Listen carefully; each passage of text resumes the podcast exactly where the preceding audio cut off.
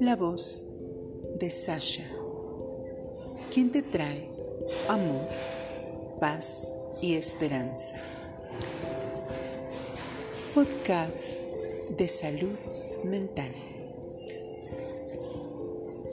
Hola amigos, les doy la bienvenida a este su espacio donde hablaremos sobre temas de salud mental y emocionales.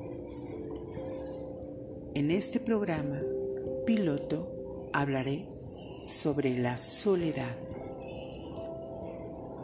Antes de dar inicio, quiero agradecer por este espacio brindado a Radio Fiesta, El Despeluque, al señor Alejandro Solís, Pelón y Mariconsuelo.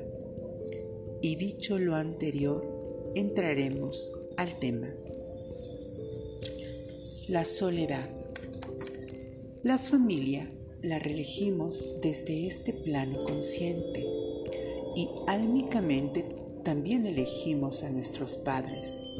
Nuestra alma elige las experiencias por las que deberá pasar para aprender lo necesario. La soledad. No hay mala soledad, pero sí hay una que es terrible la soledad acompañada, o como yo la llamo, de cuerpo presente, pero de mente ausente. ¿Por qué estar con alguien que te hace sentir que no mereces nada de la vida? ¿Por qué aceptar que alguien te siga lastimando, te siga enfermando? Yo sé que no es fácil pasar por el estrés postraumático. No es fácil la abstinencia, las dudas. El tiempo pasa, la vida pasa. Y yo que conozco todo lo que se pasa por las peores experiencias que puede pasar un ser humano, sé que hay historias tremendas y conociéndolas, te digo que realmente es un dolor inconmensurable. ¿Y por qué somos las víctimas las más desprotegidas? Porque si no te reconoces como tal, ¿cómo vamos a defendernos? Si no nos damos cuenta de que el otro abusa. Siempre he creído que tu meta en la vida no debe de ser nunca que los demás te comprendan. Tu meta es recuperarte.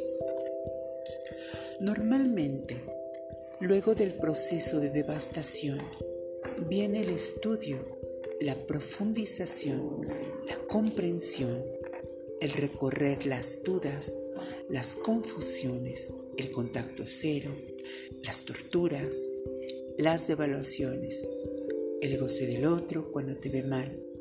Esa para mí es una experiencia intransferible. Es muy complejo el abuso psicopático. No se trata de alguien que simplemente maltrata a otros. De hecho, el abuso de los psicópatas y narcisistas te hacen creer que nunca, pero nunca vas a encontrar a alguien tan maravilloso. Y además te hacen creer que tú eres el culpable de todo lo que sucede. No todas las personas que son maltratadas son víctimas de un perverso psicópata o narcisista.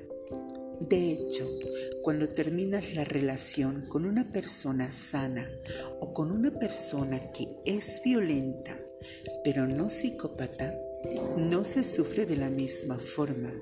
Hay gente que no controla sus impulsos. Hay gente violenta. El psicópata integrado lo que va a hacer es mantenerte confundida y tú vas a creer que durante la no relación, como yo la llamo, que eres tú quien hace las cosas mal y no logras captar que todo el mal no proviene de tu conducta, caes en una perturbación mental. es sumamente complejo. Hay gente que sufre mucho y desde ese sufrimiento hace daño, pero no por eso es maligna. Hay gente que desordenadamente termina relaciones, hace lo que puede y no por eso es maligno. Hay gente que cree que siempre tiene la razón y juzga, pero no por eso es maligno. El psicópata es un ser con mala intención que tiene fines determinados de destrucción y es serial, repite el daño. Y a lo que atacan estos seres es a personas altamente compasivas, con altas capacidades, sensibles, inteligentes, que se salen de la media, no eligen al azar a quien van a depredar. Es muy difícil de comprender la disonancia cognitiva, la confusión es la marca. Quedémonos con esto por ahora y esperemos encontrarnos por este medio nuevamente. Gracias.